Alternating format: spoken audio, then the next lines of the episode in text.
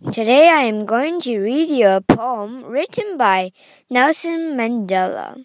It is called Colored. When you were born, you were pink. When you grew up, you became white. When you are in the sun, you are red. When you are sick, you are yellow. When you are angry, you are purple. When you are shocked, you are gray. And you have the cheek to call me colored?